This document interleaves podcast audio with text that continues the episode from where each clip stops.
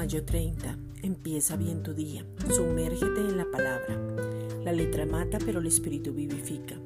Cuando nos sumergimos en la palabra es cuando bebemos sin medida, nos saciamos hasta encontrarlo escondido, estamos en el reposo absoluto y reflejamos vida, porque la palabra es Cristo.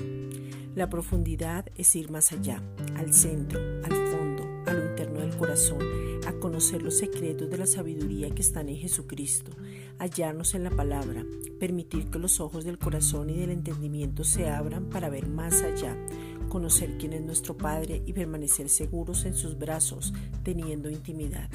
Sumergirnos es descansar, reposar, confiar, permanecer seguros y deleitarnos. Lucas 1.37, nueva traducción viviente, pues la palabra de Dios nunca dejará de cumplirse. Esta es una reflexión dada por la Iglesia Gracia y Justicia.